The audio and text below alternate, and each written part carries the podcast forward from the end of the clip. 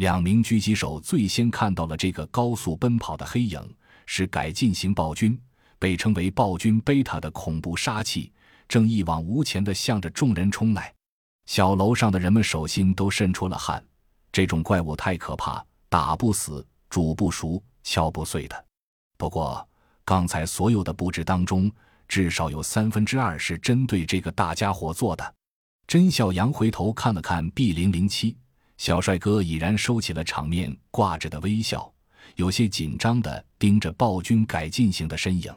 几百米的距离，不到四十秒已经冲完，暴君已经到了众人一百米不到的位置，冲进了一片破旧的楼房里，抬手举起一具米式标枪反坦克导弹，对着小楼按下了发射。弹头拖着浓烟快速飞向小楼，甄笑阳大喊一声：“起爆！隐蔽！”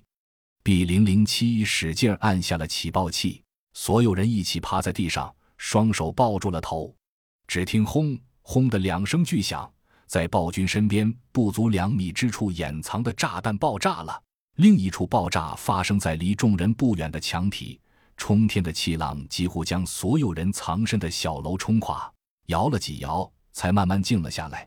噼里啪啦的碎石块飞得到处都是。他死了吗？B 零零七没见过暴君，更没见过暴君改，对甄笑阳要求他放这么多炸药很不理解，但还是执行了命令。此时被吓得人五人六，颤巍巍地问了一句：“甄笑阳沉默了两秒，才道：不知道。”B 零零七刚要开口，突然对面的废墟里“通”的一声，伸出一只大手，是暴君，他没死。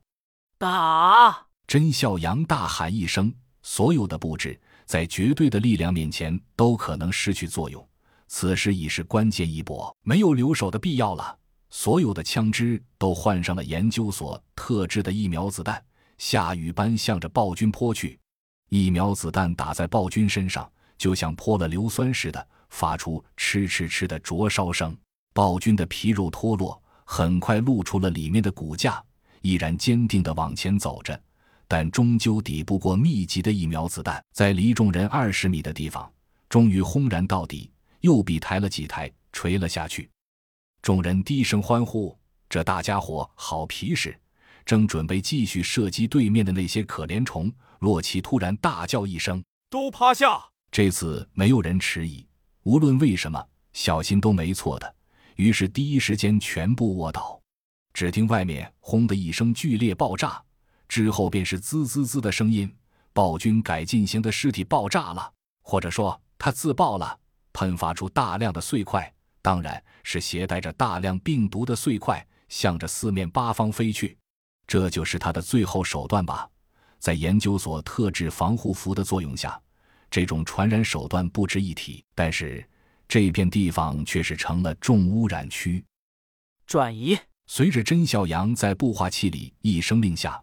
众人提起武器，离开小楼，迂回着向着那边的战场跑去。